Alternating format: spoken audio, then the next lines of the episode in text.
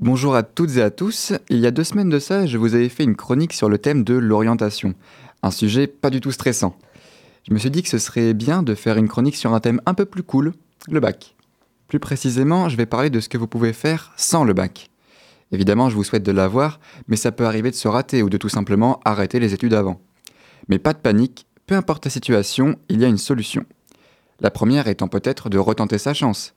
Si tu, viens de le passer, tu peux toujours redoubler, ou pour les plus motivés, le passer en candidat libre. Tu peux également intégrer un lycée pour adultes, ou passer ton bac en alternance. Si tu étais en bac général, pourquoi ne pas passer un bac pro ou un CAP Après, tu peux toujours étudier sans le bac. Car oui, sans le bac, il est possible de préparer certaines certifications destinées aux non-bacheliers, qui permettent ensuite de poursuivre des études universitaires. Le DAEU est un bon exemple, car il permet en un an d'accéder à l'université. Ensuite, si les études ce n'est pas ton fort, tu peux aussi travailler. Certaines entreprises euh, recrutent sans le bac et parfois même sans aucun diplôme. Elles te forment elles-mêmes à leur métier si nécessaire.